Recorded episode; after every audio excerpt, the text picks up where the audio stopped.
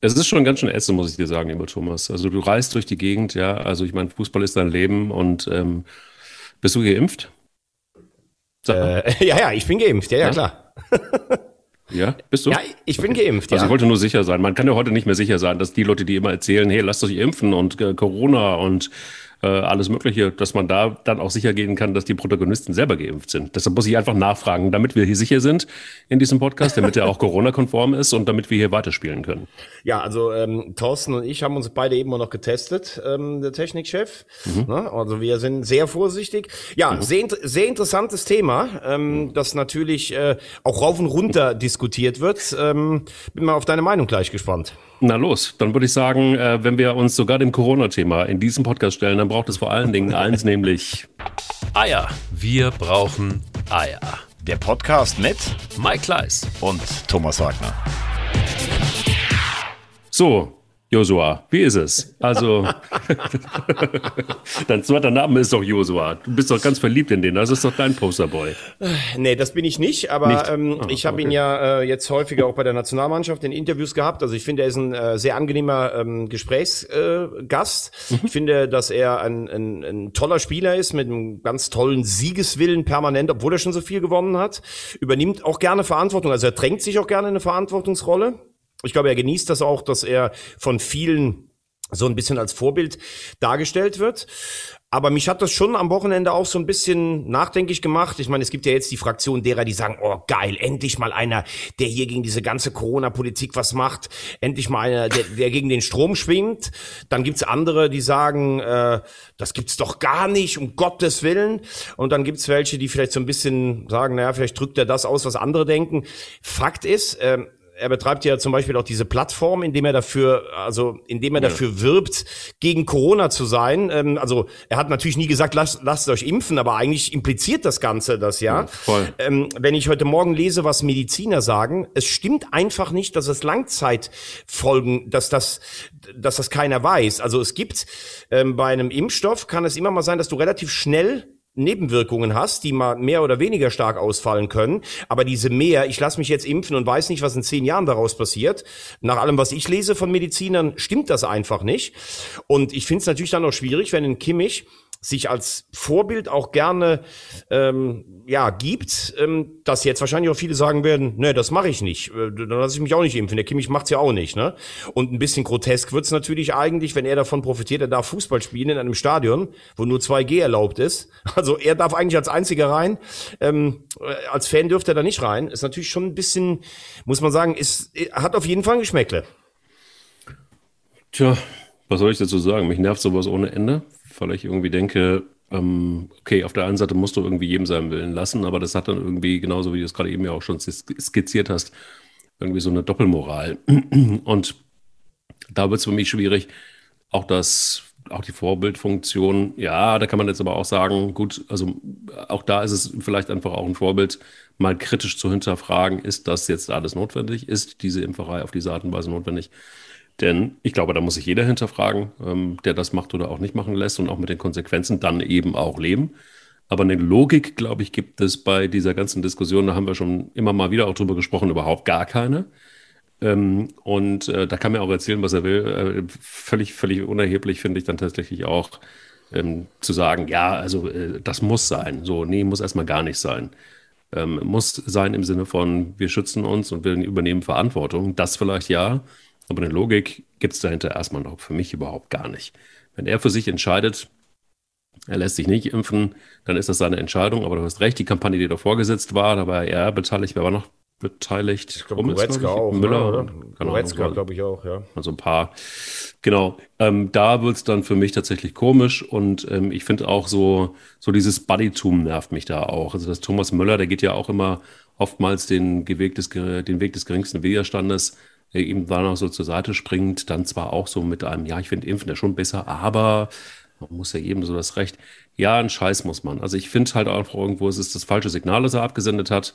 Ähm, das hat aber nichts damit zu tun, dass er ein ausnahmslos guter Spieler ist. So viel sollte, sollte man vielleicht dann auch nochmal ganz klar sagen. Ja, äh, gut, Müller sehe ich in dem Falle ein bisschen anders, weil äh, er hat, er hat ja irgendwie gesagt, also als Freund und Mensch muss ich natürlich auch akzeptieren, wenn er sagt, er hat Bedenken, aber ich würde mir eigentlich schon wünschen, dass er es macht. Also ich finde, wenn, ich glaube, die beiden sind echt relativ dick. Ähm, ich finde, das hat er schon, also für mich zumindestens zum Ausdruck gebracht ähm, was äh, was was was er hätte lassen sollen, finde ich, obwohl er also gut finde ich erstmal, er hat jetzt nicht am Wochenende alles abgeblockt, sondern er hat sich dann noch gestellt, übrigens ein exzellentes ja. Interview geführt vom äh, Kollegen Patrick Wasserzieher, also das war richtig richtig gut und richtig auf den Punkt. Mhm. Er hat sich gestellt, das finde ich gut, aber diese Aussage ja, ich bin ja dankbar, dass der FC Bayern meine PCR Test bezahlt, also ganz ja, ehrlich. Mhm. Da, da sage ich dann auch, okay, also Junge, du willst spielen, du hast ein Hygienekonzept der DFL, das darauf auch äh, fußt, dass möglichst viele natürlich geimpft sind. Ich bin übrigens erstaunt, wie wenige geimpft sind ähm, Krass, ja. mhm. äh, in der Bundesliga. Es kommt ja wohl jetzt langsam so, aber immer noch eine große Zahl, die es nicht sind. Und ähm, dann sag doch einfach, ja gut, also wenn ich von allem profitiere und ich kann mehr machen als andere Leute, obwohl ich nicht geimpft bin, dann zahle ich denn das wenigstens auch noch das Ganze. Also das, gut, vielleicht war das auch ein bisschen, er stand sicherlich auch unter Druck.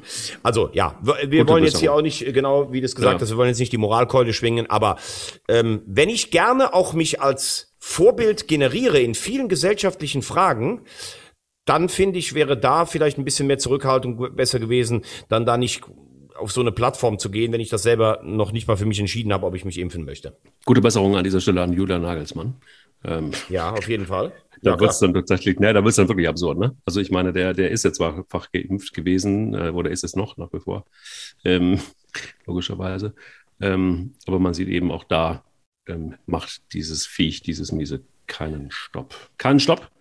Macht übrigens auch nicht dieses Viech, aber Jörg Schmatke nicht vor der, nächsten, vor der nächsten Trainerentlassung. Auch darüber wird zu reden sein, was ist da passiert? Du hast es ja prophezeit, also auch da wieder Chapeau. Ähm, bei der Champions League sind wir in der Tipperei. Ähm, bei der letzten Runde hast du netterweise im Vorgespräch gesagt, ausgeglichen. Da gibt es ein Unentschieden. Aber es steht insgesamt 2,5 zu 0,5. Du hältst noch den Anschluss. Ja, gerade noch. Also ich bin so, so ein bisschen irgendwie äh, der, der VfL Bochum, dieses, dieses Tipps, diese Tipperei. Da wollten wir uns ja auch nochmal drüber unterhalten, ne, über die Mentalität des VfL Bochum. Aber das machen wir später dann. Das machen wir gerne später. Ja. Ähm, lass uns aber erstmal über den Bommel reden. Mhm. Und äh, über Jörg Schmatke reden und über deinen Supertipp, dass das wohl die erste Trainerentlassung wird. Oder dass es zumindest mal darauf hinauslaufen kann. Wie, wie kommst wie, wie kannst du das, du Fuchs? Das ist ja wirklich unfassbar. Also ich habe vor der Saison gesagt, dass ich mir nicht sicher bin, ob das funktioniert. Und dann habe ich so, glaube ich, vor zwei Wochen das erste Mal gesagt, für den wird's eng. Äh, und den Zeitpunkt haben jetzt wahrscheinlich viele doch noch nicht erwartet, weil oft machst du ja dann so eine Länderspielpause, äh, die jetzt dann kommt wieder in drei Wochen. Aber da hat äh, Jörg Schmatke natürlich was Richtiges gesagt. Also in dem Fall, wenn du 14 Nationalspieler hast, was soll dein neuer Trainer dann einstudieren? Mhm. Ähm, Erstens mal habe ich eine, das habe ich oft genug hier gesagt, ich habe eine grundsätzliche Skepsis gegen den Sportler Marc van Bommel, mhm. äh, weil wie gesagt, äh, das habe ich hier auch in aller Öffentlichkeit schon ausgebreitet, wie der Fußball gespielt hat, das war für mich Körperverletzung und total asozial, deshalb mag ich ihn einfach nicht, Punkt aus.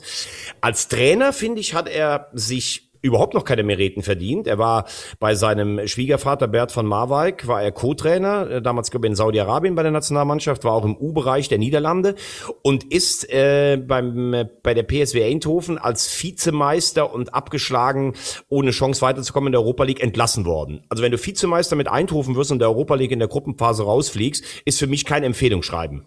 Mhm. Die Idee von Jörg Schmatke zu sagen, wir sind eine sehr gut organisierte Mannschaft, aber wir können vielleicht noch ein bisschen spielerisch draufsatteln, finde ich grundsätzlich richtig und nachvollziehbar.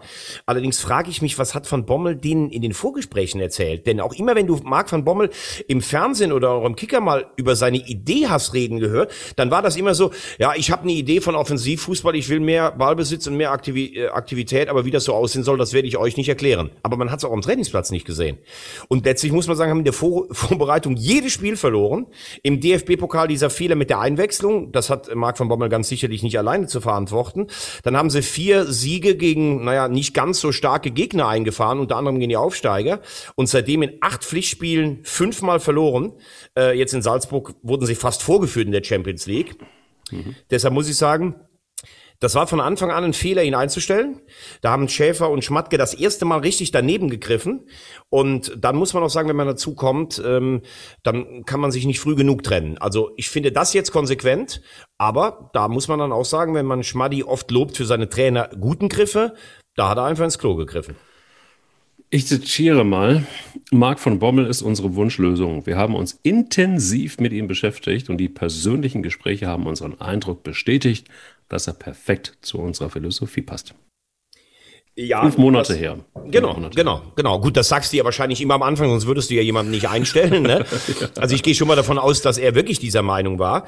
Mhm. Ähm, Du hast eben sehr interessant was, was äh, ja so zwischen den Zeilen gesagt. Mhm. Äh, Jörg Schmatke und die Trainer, das ist ja ein Phänomen eigentlich. Ne? Also äh, es hat ja eine Halbwertszeit, dass es sich dann irgendwann mal mit jedem irgendwie überwirft, ob Slomka in Hannover, ob Stöger in Köln, ob Labadia und Glasner in Wolfsburg. Aber, das muss man ja auch sagen, und das ist auch eine ganz große Qualität, wenn er trotzdem, wenn er menschlichen Problem mit demjenigen hat, aber überzeugt ist, dass das ein guter Trainer für diese Mannschaft ist, dann kann er ja das auch ähm, über eine lange Zeit einfach so durchhalten. Also mit Bruno Labbadia war das Verhältnis geschäftlich bis frostig, äh, mit Glasner nicht existent. Die haben einfach ein Dreivierteljahr nicht miteinander gesprochen, äh, wie, wie meine Informationen sind. Äh, da musste dann Marcel Schäfer immer so als, als Mittler her. Aber er war überzeugt, dass Glasner für diese Mannschaft ein guter Trainer ist. Und das musste er dann auch erstmal durchziehen. Und das ist ja beides mal äh, zum Beispiel bei den Stationen mit Erfolg gekrönt gewesen. Ne?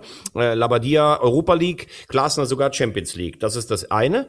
Und das Zweite ist, da ist natürlich schon was dran. Schmatke hat ein unglaublich gutes Auge für, für Mannschaften, die zusammenzusetzen, die hungrig zu machen. Und was hat der für Mannschaften nach Europa geführt? Aachen, Köln, Hannover, Wolfsburg. Also außer Wolfsburg jetzt alles nicht Mannschaften, wo du davon ausgehen musst. Aber irgendwas scheint dann im Moment des größten Triumphs auch teilweise in die falsche Richtung zu laufen. Das ist schon ein Muster, das nachvollziehbar äh, oder, oder zu sehen ist.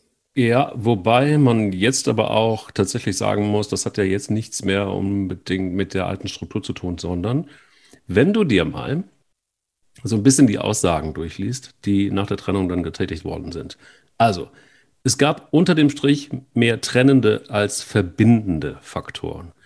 Das ist für mich der erste Hinweis. Zweiter, die Überzeugung, in dieser Konstellation aus der sportlich schwierigen Situation herauszukommen und schnellstmöglich die Kehrtwende herbeizuführen, hat gefehlt und uns zu dem Entschluss kommen lassen, die Zusammenarbeit zu beenden, sagte Schmatke. Und dann, ganz kurz knapp hinten raus, wir wünschen Marc sportlich wie privat alles Gute.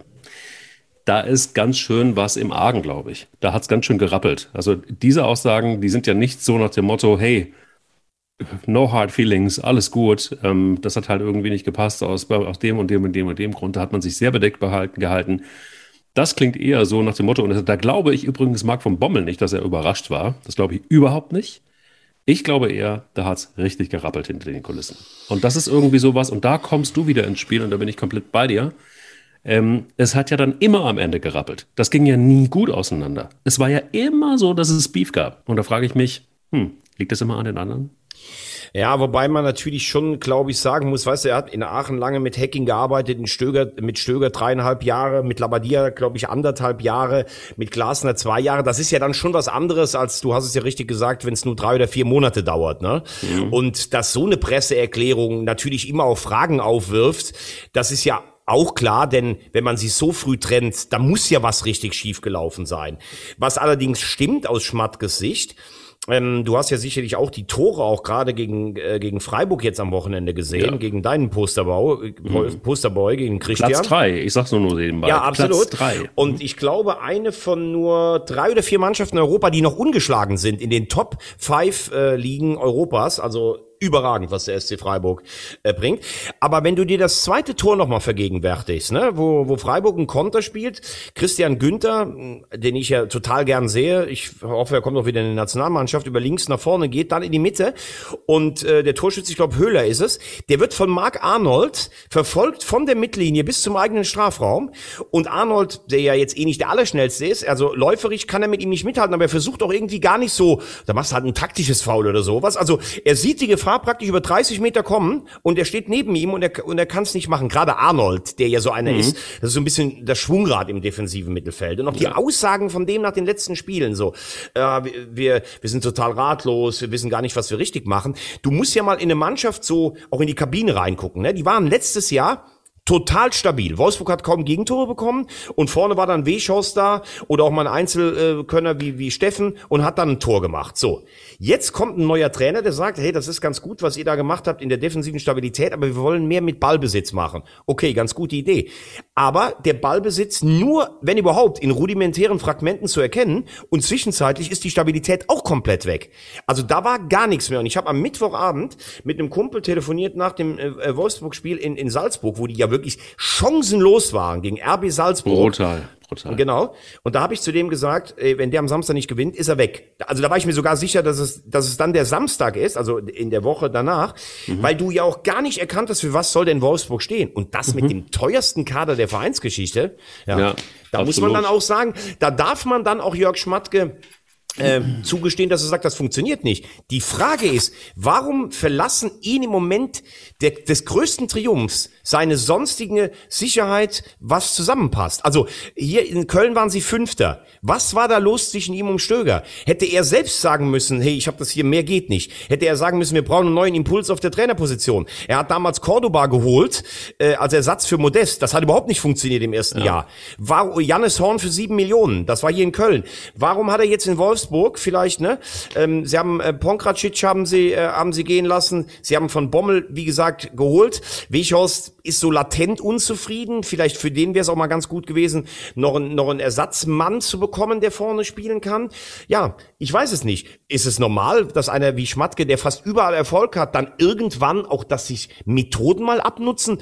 Bei Trainern nutzen sie sich nach anderthalb Jahren ab und er ist dann meistens, in, in äh, Wolfsburg ist er auch schon relativ lange. Also ich halte Jörg Schmatke nach wie vor für einen exzellenten Fachmann und ich komme persönlich mit ihm auch sehr gut aus. Ich kenne ihn ja auch vom DSF früher, von Sky und sowas. Aber er hat natürlich schon eine Art, die es einmal nicht unbedingt einfach macht, wenn, also es gibt ja Leute, da weißt du auf den ersten Blick, mit denen kannst du. Und ich glaube, bei Schmatke wissen auf den ersten Blick viele, mit dem kann ich nicht und er auch nicht mit denen. Und ja, vielleicht ist es am Anfang dann oft eine, eine sehr fruchtbare trotzdem zu, äh, Zusammenarbeit, aber irgendwann hat auch er mal einen Griff daneben und das ist jetzt in Wolfsburg leider so geschehen. Ja, also zwei Sachen dafür. Also ich finde tatsächlich wirklich, ähm, man muss eins, dieses 0 zu 2, das sieht tatsächlich noch überschaubar aus. Aber wer das Spiel gesehen hat, der wusste dann auch ganz klar schon, alleine, guck mal, da gab es in der 36. hätte Grifo noch mal zuschlagen können. Schlotterbeck hatte noch mal, hätte erhöhen können in der 44. also kurz vor der Pause. Also da war ja schon noch viel, viel mehr Musik drin. Dieses Spiel war für Wolfsburg ja komplett ein verlorener Tag. Das ist das eine. Ähm, das andere ist deshalb auch irgendwo folgerichtig, dass wenn, dann entlässt du vielleicht an dieser Stelle auch einen Trainer.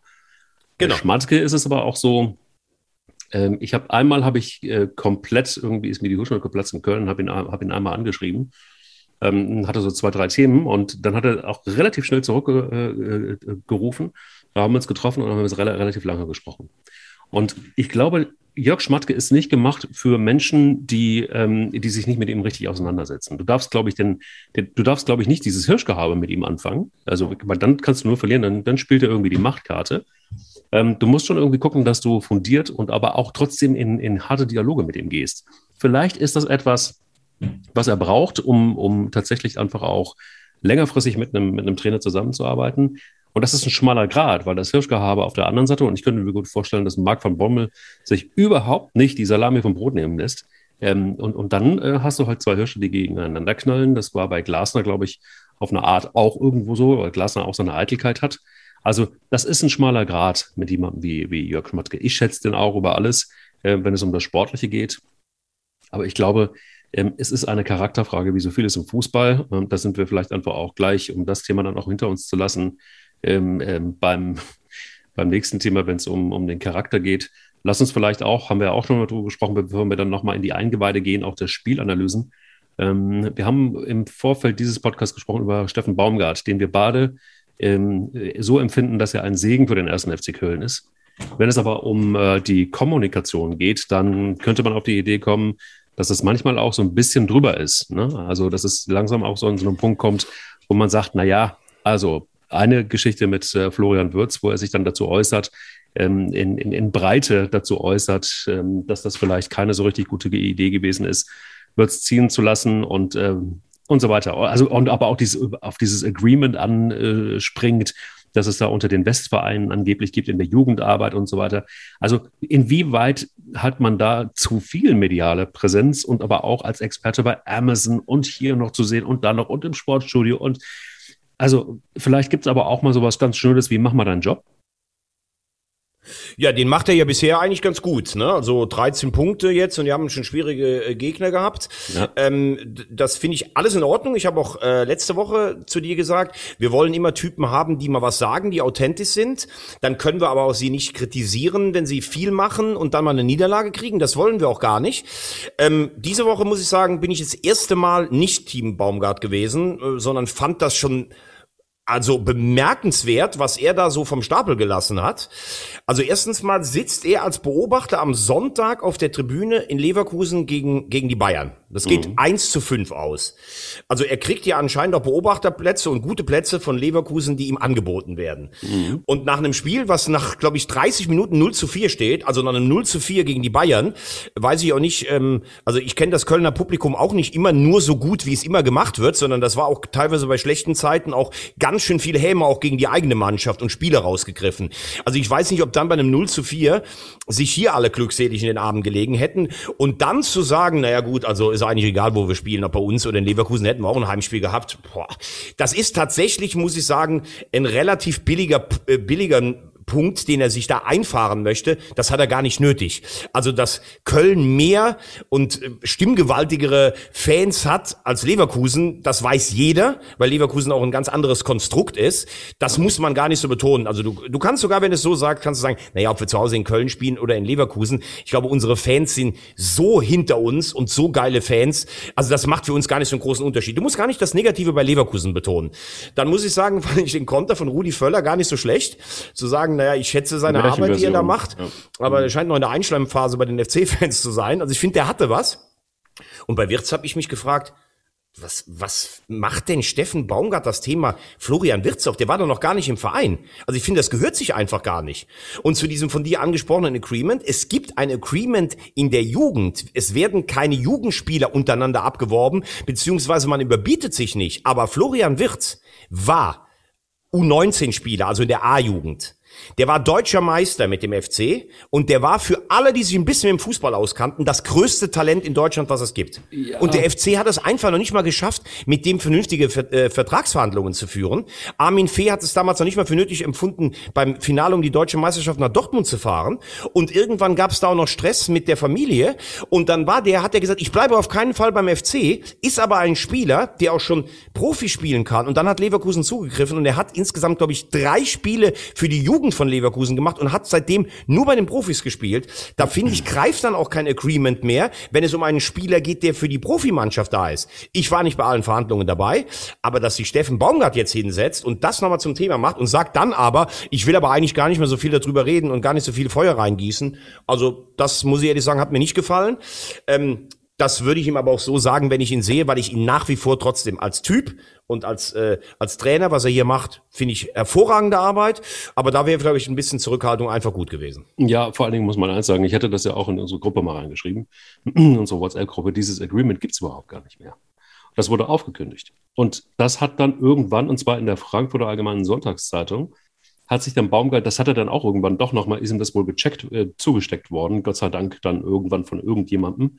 Ähm, denn es ist tatsächlich so, dass es auch gehört. Es gab das mal, dass äh, im, im, Kölner Nachwuchszentrum wurde natürlich auch ein Herr Wirtz gut ausgebildet. Und es gab mal das Agreement zwischen Köln, Leverkusen und Mönchengladbach, dass man sich im Nachwuchs gegenseitig keine Spiele abwirft. Das ist aber durch das Thema. Und das hätte er eigentlich auch da schon wissen müssen, als er diesen Satz getätigt hat. Und das verstehe ich halt nicht. Warum lehnt man sich so weit aus dem Fenster, hat aber an der Stelle gar keine Ahnung und muss dann irgendwie zurückrudern? Ähm, das verstehe ich nicht. Soll aber nicht, und da bin ich komplett bei dir, von dem ablenken, was im Fokus sportlich steht, nämlich, dass der erste FC Köln es schafft, äh, gegen überragende Leverkusener, die äh, dieses Spiel doppelt und dreifach hätten gewinnen müssen. Ähm, und da kommt dann auch wieder ein Satz von Baumgart in, in, in der Halbzeitpause ins Spiel, dass sie sich nicht in die Hose scheißen sollen und weitermachen sollen. Ähm, und so hat es dann der FC auch gemacht, tatsächlich, dass sie dieses Spiel noch ja, unentschieden gestalten können. Das ist natürlich eine starke Geschichte. Ja, ähm, gibt es eigentlich wenig dazu zu sagen. Äh, Leverkusen hat eigentlich am Anfang all das gezeigt, was diese Mannschaft eigentlich auch auszeichnet. Überragender Konterfußball, führen 2-0. Und in dem Fall war es ja wirklich so. Man sagt oft, wenn eine Mannschaft 1-0 führt, sie hatte drei oder vier hundertprozentige Chancen, musste 5-0 zur Pause führen. Ich glaube, das stimmt so nicht ganz. Denn wenn die Mannschaft dann das zweite Tor macht, dann kommt ja oft auch eine Reaktion vom Gegner oder du ziehst dich selbst ein bisschen zurück. Aber hier in dem Falle war es ja wirklich so. Leverkusen mhm. musste nach dem 2-0, mussten die zwingend das 3-0 machen oder sowas. Und ich glaube, mit einem 3-0 ist dann auch so ein bisschen die Luft raus, weil du dann noch als FC denkst, oh Gott, hoffentlich kriegen wir heute nicht eine richtige Naht zu Hause, nachdem wir letzte Woche schon 5-0 verloren haben. Und es ist, Entschuldigung, es ist einfach Fußball. Wenn dann ein Tor fällt, dann ist die Körpersprache von allen anders, vom Publikum, von dir selber. Der, der andere sagt sich, das gibt's doch gar nicht, dass wir dieses Spiel vielleicht noch aus der Hand geben. Fühlt sich wie eine gefühlte Niederlage an für, für Leverkusen gestern. Und ähm, ja, du kannst äh, natürlich in der Halbzeit sagen, scheißt euch nicht in die Hosen und machst es trotzdem. Du kannst aber so zurückkommen wie der FC. Dafür Chapeau, bestätigt mich in meiner Meinung. Der FC wird eine absolut sorgenfreie Saison spielen und wird für mich, habe ich immer gesagt, irgendwo zwischen, ich habe sogar gesagt, sieben und zehn. Klar, kannst du, wenn du mal ein paar Verletzte hast, wirst es zwölf. Aber es wird auf jeden Fall für mich auf gar keinen Fall schlechter als zwölf. Und das hat natürlich auch viel mit der Person Baumgart zu tun, wie er die Leute und die Spieler mitnimmt. Da wird irgendwann die Kraftfrage sicher kommen. Da wird auch irgendwann mal vielleicht in ein paar Jahren die Frage kommen, wie sehr kannst du als Trainer dich auch mit dieser Art, wie du coachst, immer wieder neu erfinden, aber das soll ja jetzt nicht das Problem sein. Bisher kriegt der FC auf jeden Fall eine Note 2 plus für das, was er in der Saison gespielt hat. Dann haben wir noch zwei hochbrisante Themen, wenn es um Trainer geht. Bei dem einen hast du gesagt, nee, glaube ich nicht. Bei dem anderen, glaube ich, da bist du bei mir, nämlich bei Glasner in Frankfurt. Wenn du gegen äh, Bochum jetzt auch noch 2-0 verlierst, dann wird es irgendwann auch ein bisschen komisch. Und dann wird es auch Fragen geben. Und die gibt es nicht erst seit gestern bei Glasner. Und der zweite ja, Trainer, mit dem wir noch sprechen wollen? Und der zweite Trainer ist Herr Hütter in Gladbach. Ah, okay, ja. Und wir müssen ja noch sprechen, wer denn eigentlich folgt äh, in, in Wolfsburg. Ne? Da kannst du ja mal wieder über deinen Wunder-Terzic, kannst du ja da mal das wird er nicht machen. Das gibt es sich nicht. Naja, das machen wir mal gleich. Okay, fangen wir mit Glasner, mit Glasner an. Ähm, ich habe letzten Montag hier gesagt, das ist für ihn eine ganz entscheidende Woche, wenn er die beiden Spiele verliert oder oder zumindest äh, äh, in Europa nicht gewinnt und gegen Bochum verliert, dann wird's für ihn auch ganz, ganz eng. Jetzt war ich ja am Donnerstag selber für RTL in Frankfurt. Es war wieder einer dieser wirklich tollen Europapokalabende in Frankfurt. Außergewöhnliche Atmosphäre, wenn das Licht da angeht. Die Eintracht mit der besten Saisonleistung haben Olympiakos, das ist ja nun wirklich keine Laufkundschaft, sondern eher Stammbelegschaften in der Champions League, einfach überrannt. Es war ein richtig geiles Spiel. Dann haben alle so irgendwie gedacht, boah, das war jetzt so ein bisschen der Turnaround in der Liga, weil Antwerpen und Bayern, die Siege waren ja noch relativ glücklich. Mhm. Und dann gestern schon wieder so eine schlechte Leistung. Also letzte Woche gegen Hertha zu Hause war bodenlos und gestern war schlecht. So, und da müssen wir jetzt dann auch sagen, nach neun Spielen acht Punkte. Irgendwo habe ich heute bei den Kollegen von FUMS, die ja immer so super Sätze haben. Es gibt drei Argumente, warum Frankfurt nicht absteigt. Die heißen Bielefeld, Augsburg und Fürth. Also viel mehr fällt einem im Moment wirklich nicht ein. Und das ist einfach für diesen Kader zu wenig. Äh, ich habe auch gesagt, jetzt nach diesen Wochen, vor allen Dingen in Wolfsburg und Linz, hat es ja immer geschafft, schnell seine Idee zu adaptieren oder die Mannschaft hat sie adaptiert. Ist einfach viel zu wenig. Oder man muss auch sagen, vielleicht sind die falschen Spieler gekauft worden. Also gestern, das war ja sowohl was Zweikampfverhalten angeht, was Präsenz auf dem Platz geht, das war ja nix. Und äh, ich muss ehrlich sagen, Frankfurt kann froh sein, wenn sie in dieser Saison nicht in den Abstiegskampf reinkommen. Denn dieser Satz, eigentlich ist die Mannschaft zu gut besetzt dafür, das wissen wir ja auch, dass das eigentlich nichts zählt. Ähm, ich habe es vor der Saison gesagt, ich glaube nicht, dass Glasner zu Frankfurt passt. Ich sage es mehr denn je, auch wenn mich die Leistung am Donnerstag absolut positiv überrascht hat. Aber selbst wenn solche Dinger nicht dazu führen, dass sich da irgendwas löst, dann glaube ich, wird es für den Trainer eng. Wie sieht es in Gladbach aus für dich? Also da habe ich gesagt, Hütter ist jetzt auch, also ich meine, natürlich mal abgesehen davon, dass man äh, auch Herrn Eberl, ich habe, du hast ihn ja immer hochgefeiert. Äh, ich habe auch immer, ich habe ihn auch immer ein bisschen kritischer gesehen. Hals-Maul-Ahnen fand ich jetzt nicht so geil und dann, dann möchte ich auch ehrlich gesagt auch nicht hören, von, von wegen, ja, es ist Fußball, Emotionen und so weiter. Ich finde, da ist irgendwie tatsächlich einfach auch ähm, der Stil nicht mehr der, den es einfach braucht, auch unter Fußballmanagern. Ähm, zeigt natürlich vor allen Dingen eins, dass die Lage in Gladbach mega angespannt ist. Ich sehe es nicht so, dass Adi Hütter da jetzt auf dem sicheren Sattel ist Ähm, Platz 12, 11 Punkte. Da bist du schon relativ weit weg von den ähm, Erwartungen, die du eigentlich erfüllen solltest. Und das heißt Europa, also relativ weit weg, wenn man sich mal anguckt, wer noch dazwischen ist, zwischen Gladbach und den Rängen, die die Welt bedeuten. Das ist ein sehr gutes Argument von dir, ähm, weil du ja sagen könntest, wenn du zurück bist, aber du hast nur Überraschungsmannschaften vor dir, die kannst du irgendwann im Laufe der Saison noch einkassieren. Mhm. Ähm, du hast vorne eh Bayern, Dortmund und Leverkusen, mit denen du ja da rechnen musst. Auch Leipzig ist vor dir. Union scheint sehr stabil zu sein. Ähm, bin ich alles bei dir. Man muss aber auch fairerweise mal sagen, dass äh, Gladbach fast die schwierigsten ähm, Startbedingungen äh, in dieser Saison hatte. Unglaublich viele Verletzte, viele Corona-Kranke, neuer Trainer, ein ziemlich brutaler Spielplan. Du hast, glaube ich, in den ersten äh, sieben Spielen allein alle fünf Erstplatzierten der letzten Saison gehabt. Ähm, dann haben sie gegen Dortmund und Wolfsburg richtig gut gespielt ähm, sie, sie haben im Moment so ein bisschen das Problem, zu Hause gegen Stuttgart, das ist ein Spiel, das du eigentlich gewinnen musst, weil sie die klar bessere Mannschaft sind. Ja. Auch jetzt die Niederlage bei Hertha, da kann man ja nicht sagen, dass Hertha besser war. Das war so ein, so ein typisches, ja, wie soll man es einfach sagen, so ein Scheißspiel für eine ähm, spielerisch überlegene Mannschaft, die irgendwie so ohne die allerletzte Durchschlagskraft anrennt, kriegen dann so ein Eierkrümeltor da rein, versuchen alles und die Hertha wehrt sich leidenschaftlich. Also das ist jetzt nicht so, dass Gladbach schlechten Fußball spielt, wie in Wolfsburg gespielt hat oder wie in Frankfurt spielt. Aber natürlich braucht auch Adi Hütter irgendwann Ergebnisse. Aber wir reden jetzt schon auf einem anderen Niveau. Also in Gladbach, das ist im Moment ein höheres Niveau als Frankfurt. Max Eberl ist äh, grundsätzlich ja von seinen Trainern noch überzeugt und hält denen ja ganz lange die Stange. Und das Ding mit Rose wird natürlich auch ein Stück weit Eberl angelastet. Würde der jetzt Hütter so schnell irgendwie, weil du das ja gerade mal gefragt hast, äh, anzweifeln, dann würde es ja letztlich auch auf ihn zurückfallen. Also ich bin mir sicher, dass es nur ganz wenige Dinge gibt, dass Adi Hütter diese Saison und seinen Vertrag nicht erfüllt. Äh, aber klar muss sich Gladbach steigern. Und Gladbach hat halt auch so ein bisschen das Problem, es ist diese Hierarchie aus dem letzten Jahr zum Beispiel, die ist gar nicht mehr da. In Ginter ist irgendwie unzufrieden, weil er in der Nationalmannschaft nicht spielt. Da gibt's dieses Gezerre um den neuen Vertrag. Neuhaus wurde so hoch gelobt, wollte im Sommer unbedingt weg. Der spielt jetzt noch nicht mal. Also das ist schon für, eine, für so einen Kader auch nicht so einfach. Vor allem, wenn du mal überlegst, was Gladbach für einen hochkarätigen Kader hatten. Die haben ja gar keine Dreifachbelastung mehr. Die spielen halt eben keinen Europapokal. Und diese Woche jetzt Pokalspiel gegen die Bayern. Das ist natürlich schon, das ist einerseits eine Riesenchance wenn du das gewinnen solltest gegen, gegen Gladbach, dann, äh, gegen Bayern, dann ist erstmal wieder alles gut. Solltest du es verlieren, dann hast du, dann hast du schon wieder mal diesen Traum, den du immer irgendwie hast, vielleicht mal den Pokal zu gewinnen. Ist der schon ausgeträumt? In der Liga läufst du hinterher. Dann könnte es vor allen Dingen bei so einer Ansammlung von Stars, die alle relativ wenig spielen dann, weil es nur noch einen Wettbewerb gibt, dann könnte das schon äh, Zunder unterm Dach bedeuten. Mhm. Also, wie viele Spiele gibst du Hütter noch? Also, sagen wir mal, er verliert, er holt jetzt aus den nächsten ähm, fünf Spielen acht Punkte. Ja, auf jeden Fall. Also das würde nicht dazu führen, dass er entlassen würde. Also äh, wie gesagt, ich kann mir, man kann sich im Fußball alles vorstellen, aber ich kann mir nicht vorstellen, dass Max Eberl da überhaupt nur einen Moment dran denkt. Ähm, da, sie spielen jetzt zu Hause Sonntag gegen Bochum. Das ist so ein Spiel, das solltest du dann gewinnen.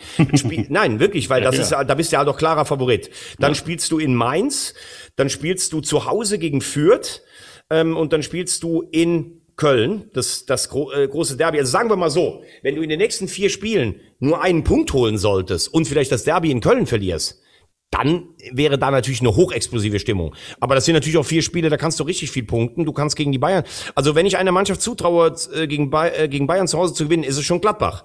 Oh, also okay. ja, natürlich. Also auch in, in Zustand sich, jetzt. Ja, okay. wie gesagt, es ist ja nicht so, dass die, also die spielen nicht so einen schlechten Fußball wie Frankfurt. Es fehlt immer was und das ist auch Traineraufgabe, das abzustimmen, abzustellen. Aber wenn ich sie spielen sehe, habe ich nicht das Gefühl, um Gottes Willen, was ist denn das für eine Mannschaft? Nee, so ist es nicht bei Gladbach. Okay. Wie ist es? Ähm wie ist es bei Dortmund? Also müssen wir die jetzt noch wirklich äh, richtig ernst nehmen im ähm, Kampf um die Meisterschaft oder ist es tatsächlich eine, äh, ein Lauf und ist es einfach das Maximum, was sie da im Moment rausholen? Oder geht da noch was und ist damit zu rechnen, dass die Bayern vielleicht den einen oder anderen Punkt in dieser Saison doch noch liegen lassen, sodass das, also dass, dass, dass die Langeweile zumindest so eine Semi-Langeweile wird? Also die Frage hat sich ja entzündet, weil wir auch darüber geschrieben haben, wie die letzte Woche eingegangen sind bei Ajax. Ja. Äh, ne? ähm, das darf dir nicht passieren, als Mannschaft, die auch den Anspruch hat, Top 10 in Europa zu sein. Du, man kann bei Ajax immer mal unter die Räder kommen, weil wenn die sich in ein Spiel rausspielen, das war ja auch echt geil, muss man sagen. Aber Das ist natürlich auch richtig, was Rose da gesagt hat. Da fehlt mir dann bei 0-2 einer auf dem Platz, der dann einfach sagt, nee, so gehen wir eben hier nicht unter. Und dann tun wir auch einem von Ajax mal weh, dass die auch mal wissen, wir sind noch da. Und da ist die Mannschaft, hat sich da schon in Amsterdam ein Stück weit auch ergeben. Mhm. Das, das muss man so sagen. Ähm, ich habe auch so das Gefühl, im Moment ist Mats Hummels auch nicht, also jetzt in Bielefeld äh, eine Antwort drauf gegeben, aber so auf dem allerhöchsten Niveau ist er im Moment nicht in der Verfassung, dass er das sein kann. Ähm, Im Moment er wirkt für mich nicht so total fit und äh, der schnellste war er eh noch nie. Ähm, Reus, auch ein unglücklicher Auftritt in, in Amsterdam mit diesem Eigentor eingeleitet. Dann Haaland, der ja anscheinend ein bisschen schwerer verletzt ist. Also normalerweise würde ich sagen, sind die Bayern bis Weihnachten fünf bis acht Punkte weg von Dortmund und damit hat sich's dann erledigt. Ähm, was man sagen muss, du musst als Dortmund diese Spiele wie jetzt in Bielefeld, die musst du halt gewinnen. Sie haben zwei Spiele verloren, das war in Gladbach mit zehn Mann, das kann dir passieren und in Freiburg, man sieht übrigens aus Freiburg, das geht alles noch, aber es sind, ja, es wird immer so hochgejazzt, du musst dann gegen die Bayern gewinnen oder so, aber du darfst ja. vor allen Dingen, du darfst vor allen Dingen die Spiele gegen die Kleinen nicht verlieren und das haben sie ja. bisher nicht gemacht. Chance, dass Dortmund dran bleibt an den Bayern bis, äh, bis Ende der Saison sehe ich bei 15 Prozent. Klar, also für mich ist Bayern jetzt schon wieder Meister, aber Dortmund macht es trotzdem mit Ausnahme dieses 0-4 und sie werden ja trotzdem weiterkommen. Das Problem ist eher nur, dass wahrscheinlich Gruppenplatz 1 weg ist. Das ist eher das Problem. Ich finde trotzdem, dass sie es insgesamt hinter der neuen Konstellation äh, ganz okay machen könnte mir sogar vorstellen, dass wenn das mit dem SC Freiburg so weitergeht, dass die sich sogar irgendwann noch vor Borussia Dortmund schieben werden. Auf welchem ja, ja, Platz ja, auch immer. Auf welchem Platz auch immer. Ja, ja, ja. Also ganz sicher wird am Ende der Saison Freiburg nicht vor äh, Dortmund stehen. Und oh, das nur, lassen wir jetzt einfach. Es ist und, heute, und wenn's, wenn's auch 25. Nur, Oktober 14 und ja, 19. Ja, ganz, ganz sicher, ganz, ganz sicher. Und okay. wenn es nur daran liegt, dass Christian Streich, äh, um Gottes Willen, wir qualifizieren uns für Europa, um Gottes Willen, da kann ja nächste, mhm. da kann ich nächste Jahr gar nicht mehr trainieren und sowas. Gut, bei der Königsklasse wird er vielleicht eine Ausnahme machen. Das habe ich hier auch schon mal gesagt. Das ist das Einzige, was mich an Christian Streich stört. Wenn man eine tolle Saison spielt und dann nach Europa fährt, das will der ja eigentlich gar nicht. Dann scheiden die gegen Domjale aus Slowenien oder sowas aus in der Europa League Qualifikation. Ähm, da würde ich mir dann einfach auch mal wünschen zu sagen, geil, wir haben was geschafft und wir werden diese Herausforderung auch annehmen nächstes Jahr und werden nicht absteigen. Aber wenn du immer sagst, oh Gott, Europa ist gar nicht so gut, dann steigen wir vielleicht ab. Nee, dafür ist Freiburg mittlerweile auch zu gut. Die müssen dann noch nicht absteigen, trotz Dreifachbelastung. So, jetzt will ich von dir noch wissen, wer geht nach Wolfsburg? Wer nach Wolfsburg? Oh Gott, ja. das, ist, ähm, das ist für mich eine ganz, ganz, ganz schwere Frage. Die, also es werden da Kandidaten gehandelt, die ich alle, wo ich alle glaube, nö, das glaube ich alles nicht. Ähm, ich glaube, in Wolfsburg wird es eine Lösung geben, die nicht aus der Bundesliga kommt. Also die Namen, die ja groß gehandelt werden, sind ja der Wunder Terzic, ja. Florian Kofeld und Domenico ja, Tedesco. Ja, alle drei werden es nicht. Okay. Das, okay. Da lege ich mich jetzt fest. Also alles, das wäre für mich total absurd. Äh, Schmatzke und Tedesco, das passt für mich überhaupt nicht zu kommen. Also zusammen so ein Mauerfußball wie Tedesco den spielen. Ja, lässt. aber würde ja zu dem, was Glasner gespielt hat, passen, ne? Ja, will aber Schmatzke nicht. Und das ist, glaube ich, also da sind wir raus. Bei Terzic, okay. der wird es nicht machen, weil er sich Wolfsburg nicht gibt. Also wenn er das macht, dann ist er für mich nicht mehr der Wunder Terzic. Den hast du gehört, ne? Das ist schon mal klar. Wobei, wobei so, man ja da sagen, äh, sagen müsste, also du spielst immer in Champions League, hast ja sogar eventuell noch eine Chance weiterzukommen. Du hast, bist in der Bundesliga, die du kennst, bei einem Verein, wo aber nicht so ein Druck herrscht wie in Dortmund. Also du kannst dich Ach, vielleicht sogar ja. als Trainer auch ein Stück weit weiterentwickeln. Äh, und es gibt, äh, also du kannst als Dortmund-Trainer nach Wolfsburg gehen, da ist dir keiner sauer, wie wenn du jetzt irgendwo, keine Ahnung, äh, irgendwo hingehen würdest, wo die Dortmund-Fans auch ein Problem mit hätten. Also ich würde es nicht ganz wegschieben, aber ich glaube auch eher nicht, dass er das macht. Ähm, wobei es sind finanzielle Möglichkeiten da, du kannst dich als Trainer weiterentwickeln und viel mehr als Dortmund geht ja auch gar nicht. Also wenn du die Chance hast, nach einem halben Jahr Dortmund mit dem Pokal da weggegangen, irgendwo in der Bundesliga äh, einen Platz zu kriegen, dann muss ich sagen, ist Wolfsburg wahrscheinlich, um dich weiterzuentwickeln als Trainer, gar nicht die schlechteste Adresse. Hm. Kofeld ist letztes Jahr abgestiegen. Also ob man den dann jetzt einem Champions League Verein anvertraut, weiß ich nicht. Er holt Andrea Pirlo. Ah, okay, gut. Alles klar. Das ist jetzt wirklich, das ist jetzt wirklich Rosamunde Pilcher im, ähm, im orangenen Winterwunderland ich aus Tausend und einer Nacht. Ja, ja, klar, weil der immer die schönsten Schuhe anhat. Deshalb fändest du es schön. Ja. Also. richtig. Richtig. Das, das wäre so, also da würde ich jetzt sagen, so komm, also da sage ich jetzt eins, wenn Andrea Pirlo Trainer in Wolfsburg wird, dann werde ich mich hier vor jedem Podcast äh, vor, so, vor so eine Statue von dir legen, mich verneigen und äh, werde, werde glaube ich, einmal im Monat nach Hamburg kommen und dir deinen Lieblingskaffee sogar kredenzen. Also das ist ja... Ja. ja, ja, ich weiß, ich weiß, ich weiß. Man, man unterschätzt ja die Rosamunde irgendwie sehr oft ähm, mit gefährlichem Halbwissen und so weiter. Eiere ich hier durch die Fußball-Podcast-Welt. Aber, liebe Freunde, ich habe euch das ein oder andere Mal auch schon kalt erwischt. Insofern. Ähm, ja. Sag mir noch eins, äh, du hast ja die Charakterfrage bei Bochum gestellt. Zwei Siege am Stück gegen Mitkonkurrenten, gegen Fürth und gegen eine Mannschaft, die anscheinend unten reinrückt, Frankfurt. Ja. Äh, gut, gut gekämpft, tolle Atmosphäre an der Kastropper Straße. Ich habe dir immer gesagt, bei Bochum kann man alles, aber nicht die Charakterfrage stellen. Wie siehst du deine Frage von vor vier Wochen? Ja, leider hast du äh, total recht, wie so oft, und ich wieder nur das gefährliche Halbwissen. ähm, nein, ich muss re revidieren. Es ist tatsächlich so, finde ich toll, was da abgeht in Bochum. Und finde ich auch gut, dass die sich so der ganzen Situation stellen. Nochmal, ich bin harter Simon Zoller-Fan. Ähm, Simon, wenn du uns zuhörst, gute Besserung nach wie vor. Ähm, ich hoffe, in dem Bettchen in Köln, wo du, ähm, ich weiß nicht, ob er da immer noch drin liegt in der Klinik. Nee, nee, er war ja, er war ja gestern sogar im Stadion, hat sich ah, okay, ja seine gut, Jungs angeguckt. Also, ohne Simon Zoller ist der VfL Bochum äh, auf jeden Fall gefordert, sagen wir es mal so. Und das ist aller Ehren wert, was sie da machen. Ich glaube, aus ihren Möglichkeiten, aus dem, wie die Mannschaft so gestrickt ist ähm, und minus Zoller, das ist schon irgendwie so das Maximum, was da im Moment geht. Und das ist gut. Das reicht im Moment für Platz 14. Das ist nicht, nicht Abstiegsplatz. Das ist mit zehn Punkten ähm, auf Augenhöhe mit Stuttgart. Und dann haben wir ja mit München Gladbach auch nur einen Punkt besser und Hoffenheim mit elf Punkten jeweils. Frankfurt dahinter, ne? Also Frankfurt dahinter, Augsburg abgeschlagen und Arminia Bielefeld und naja, Kräuter Fürth ist, glaube ich, dann durch. Das können wir jetzt echt mittlerweile ja, schon. Das, ich glaube, das ist einfach eine Nummer zu groß, aber das muss man dann auch akzeptieren mit den Mitteln, die sie haben. Aber genau. äh, also Fürth, Augsburg, Bielefeld, Bochum, denke ich auch, muss man dazu zählen und vielleicht dann tatsächlich Frankfurt oder Stuttgart wegen, ja. wegen, der, wegen der Konstellation. Aber ich glaube, das setzt sich dieses Jahr relativ früh unten ab. So, und dann aber apropos durch. Wer ist denn, äh, kann man schon sagen, wenn der zweiten Liga durch ist? Ja, Pauli ist durch. Das ist mal sowieso klar. Die Puh, schießen ja wirklich alles aus. Das tut, alles. Echt, das tut mir echt weh, aber du hast wahrscheinlich recht. Ja, das, das tut mir sehr weh. Also ich bin jetzt auch nicht, ich bin auch nicht amused aber die schießen nun irgendwie alles zusammen da. Ja, vor allen Dingen, wie die ihre Heimspiele gewinnen. 3-0 gegen, gegen Dresden, ja. 4-0 gegen Rostock. Äh, also das ist schon. Also sie haben äh, bisher einen ganz guten Spielplan auch für sich gehabt. Also sie spielen jetzt, glaube ich, am Samstag in Bremen. Sie spielen in der Vorrunde noch gegen Schalke. Ich glaube gegen Paderborn. Also da sind schon noch ein paar Nürnberg, glaube ich auch. Also von denen, die auch oben sind.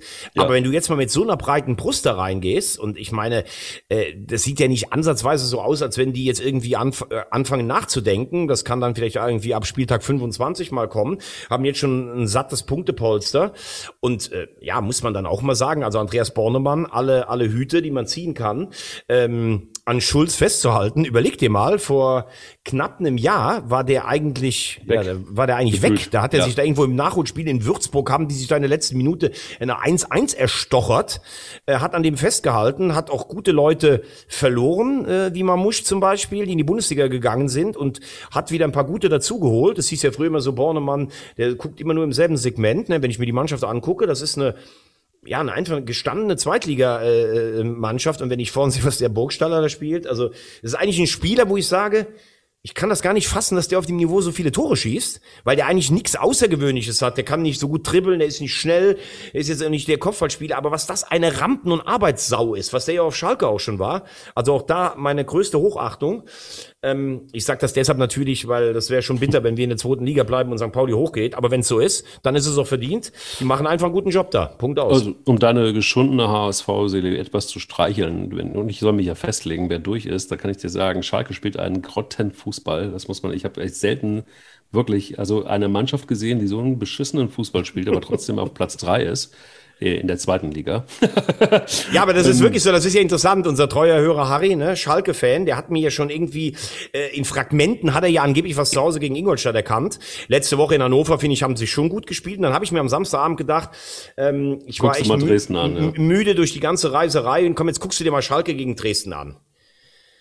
Du Boah, also Schalke-Spiele sich wirklich anzugucken über 90 Minuten, das ist schon harte Kost, muss ich ehrlich sagen. Ja. Ne? Also die stehen ja. hinten ganz gut. Dieser Itakura ist ein überragender Spieler. Ich glaube, der könnte auch in der ersten Liga spielen. Sie haben natürlich vorne Knipser, selbst wenn Terodde mal nicht trifft. Sie machen immer einen. Aber Spiel aus dem Mittelfeld nach vorne, Sachen, die dir gut gefallen könnten im Fußball, boah, also da musst du ja wirklich, da musst du ja fast einen ähm, Schmerzensgeldzuschlag noch bekommen. Aber die werden auch ganz, also für mich wird Schalke ganz souverän aufsteigen. Weil wenn du so oft zu Null hinten spielst und immer die Qualität hast, ein Tor zu machen vorne, dann gehst du auch hoch. Und letztlich geht's auch um nichts anderes. Du musst aus dieser Schweineliga wieder raus. Und das werden die meiner Meinung nach schaffen. Also Schalke steigt für mich auf, lege ich mich fest, ist durch. Und dann äh, ist tatsächlich nur noch eins zu klären und da wollte ich da eigentlich drauf hinaus. Ja, das wird der HSV sein. Ah, Relegation würde ich jetzt schon nehmen, weil wir sind ja eh relegationsungeschlagen, ne? Eben. Und ähm, Werder Bremen ist das neue HSV. Das kann ich dir sagen. Die werden da, die nächsten vier, fünf Jahre werden die schön dort bleiben, wo sie sind. Mit Glück, mit Chance. Auf Platz 10 mit 15 Punkten. äh, da habe ich keine weiteren Fragen mehr. Ich weiß nicht, was da los ist. Ähm, über Anfang haben wir schon gesprochen. Greift das Anfangssystem noch nicht, oder? Nein, es, äh, nein es, es greift einfach noch nicht. Und ich glaube, sie müssen immer wieder von vorne anfangen, die nächsten fünf Jahre, um sich einigermaßen halten zu können. Und ähm, das ist das äh, ist wirklich der Anfang vom Ende, was da passiert. Also für die nächsten Jahre zumindest. Ich glaube nicht, dass es äh, Werder Bremen so schnell schaffen wird. Also ich finde die Mannschaft, die, ich finde, dass die Mannschaft gar nicht so schlecht ist von Werder, wenn sie, ich traue denen immer noch zu, einen Lauf zu bekommen, aber du hast natürlich recht. Also wir haben jetzt auch schon elf Spieltage absolviert. Genau. Ich sehe da wenig von System, dann knallt es in der Kabine mit Füllkrug, der dann gestern noch den Punkt rettet. Ähm, HSV, muss ich sagen, habe ich am Freitagabend gesehen, war für mich ein fantastisches Fußballspiel. Ich weiß nicht, ob du es gesehen hast. Paderborn nur nach vorne, die Spiele machen unter Kwasniok ja auch einen richtig guten Job. Ja. Aber der HSV war die bessere Mannschaft, hat wieder ja. Chancen en masse vergeben und wie die bis zum Schluss auf diesen Sieg gespielt haben. Ja. Und ich muss ehrlich sagen, diesen Doyle habe ich jetzt nur dreimal sieben Minuten gesehen. Also wenn der Walter den jetzt nicht spätestens ab der 60. bringt oder 70. dann komme ich, fahre ich mal nach Hamburg und mache da selber einen Wechsel den ein. Also der Junge ist, der Junge ist ja Wahnsinn, ne? Der hat ja eine Schusstechnik. Und wie cool der den da reinmacht in der 94. Ich fand den Spruch da von Meffert cool, der sagt, als ich gesehen habe, dass der den Ball hat, bin ich schon Richtung Fankurve zum, zum Jubeln gelaufen. Also da musst du erstmal die, diese Eier haben, wirklich Eier haben, ja. den in der 94. so reinzumachen. In Aue hat er das Eigentor ja auch erzwungen. Ähm, also richtig gute Spieler und man kann es natürlich auch so lesen. Jetzt haben sie viermal gewonnen, sechs Unentschieden. Das ist halt zu viel, aber nur einmal verloren. Trotzdem finde ich, dass der HSV ähm, wahnsinnige Moral zeigt. Ich glaube, das ist jetzt das vierte oder fünfte Tor in der Nachspielzeit schon gewesen.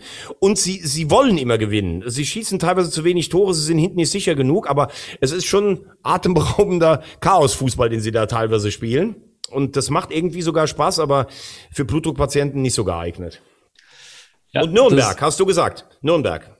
Ja, Nürnberg, also wenn man jetzt einfach mal so einen Direktvergleich an, an, an, an äh, sich herbei äh, zieht, dann ähm, ja, finde ich tatsächlich auch, Nürnberg hat zwar noch Chancen und die spielen auch einen okayen Fußball, aber ich glaube, so diese Bissigkeit, und du hast es angesprochen, die Formkurve des HSV, die zeigt eben massiv nach oben, wenn du mal das einfach siehst, so von den ersten Spielen bis jetzt. Ja, aber, ähm, aber, aber Mike, da waren halt auch die beiden Spiele gegen Aue und Düsseldorf dabei. Und das waren für mich eigentlich die schlechtesten Spiele. Die wird es immer geben beim HSV. Ja, leider. richtig. Aber da habe ich halt vorher gedacht, nach dem Werder-Sieg würden sie ein bisschen mehr mitnehmen. Ähm, hm. Aber vielleicht läuft sie auch mal andersrum, dass sie nicht von vorn weg marschieren und dann in der Rückrunde äh, praktisch eine Konstanz haben. Also ich würde jetzt sagen, Schalke durch.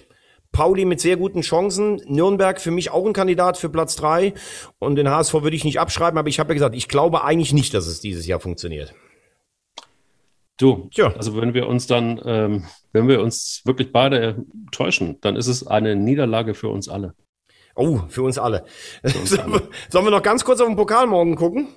Gerne, sehr, sehr, sehr genau. gerne. Dann, ich wollte eigentlich, ich wollte natürlich auf dieses Zitat von ähm, Jörg Schmatzke raus. Ne? Also, ah, okay, ja, stimmt. Ja, er hat das ja gesagt, eine Niederlage für uns alle, auch für, auch für mich. Also er wird demütig. Das muss man schon. Er, er wird demütig. Sagen. Komm, ganz kurz. 60 gegen Schalke morgen. 60 gegen Schalke. Also, ich sag mal so, das wird eine klare. Uah, das wird eine klare. Ähm, ich sag klarer, ich sag nicht klarer, aber ich sag, ich sag 60 kommt weiter. Was? 60 kommt weiter. Nein. Doch. Was du sagst, sagst du? 60. Nein, also du sagst, Schalke kommt weiter. Ja, definitiv. Okay. Ja. Ähm, Münster gegen Hertha, ähm, sage ich, Münster kommt weiter. Das wird Hertha sein. Babelsberg gegen Leipzig, klar für Leipzig. Ja. Hoffenheim gegen Kiel, klar für Hoffenheim. Hm. Hm. gegen den Ex-Jugendtrainer. Nein, da sage ich Holstein. Holstein sagst ja. du, okay. Dortmund kommt gegen Ingolstadt aber schon klar weiter, oder? Ja, definitiv. Mainz kommt gegen Bielefeld weiter? Nein. Nein? Nein. Okay, also da sagst du auf Bielefeld. Ja. Gut. Dann sage ich, der Christian scheidet aus in Osnabrück. Der Christian scheidet aus in Osnabrück. Nein, das wird nicht passieren. Das wird die erste Saisonniederlage für Freiburg. Nein, wird nicht Bremer passieren. Brücke ist Favoritensterben. Okay.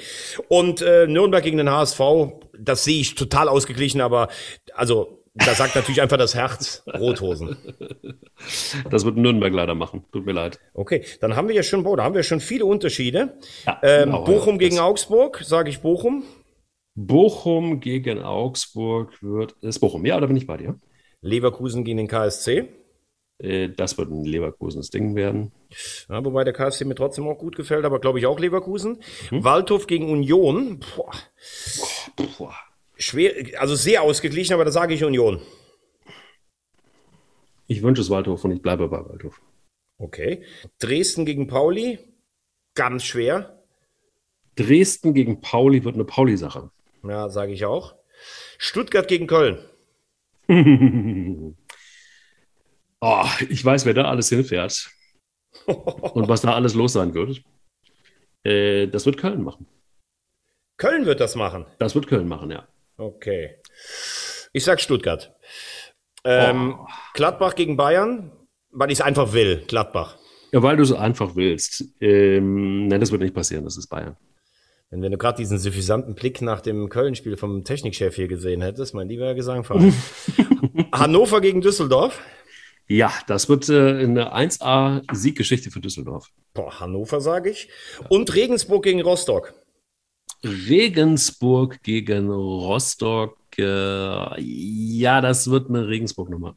Sage ich Rostock. Boah, wir haben ja so viel unter. Das höre ich mir gleich nochmal an und dann müssen wir das mal notieren. wer in der DFB-Pokalwertung führt. Ich glaube, wir haben von 16 Spielen neun unterschiedlich getippt. Also das ist wirklich Wahnsinn, muss man sagen.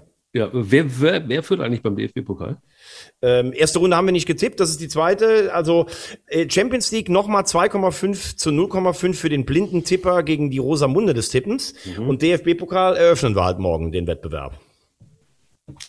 Okay, ich dachte, wir nehmen die letzte, den, den letzten Pokal schon auch mit dazu, aber. Nee, nee, dieses Jahr ist neue Saison. Okay. Du hast ja alles abgeräumt. Du hast in den ersten zwei Jahren ja alles abgeräumt. Jetzt neues ja, Spiel, neues gut. Glück.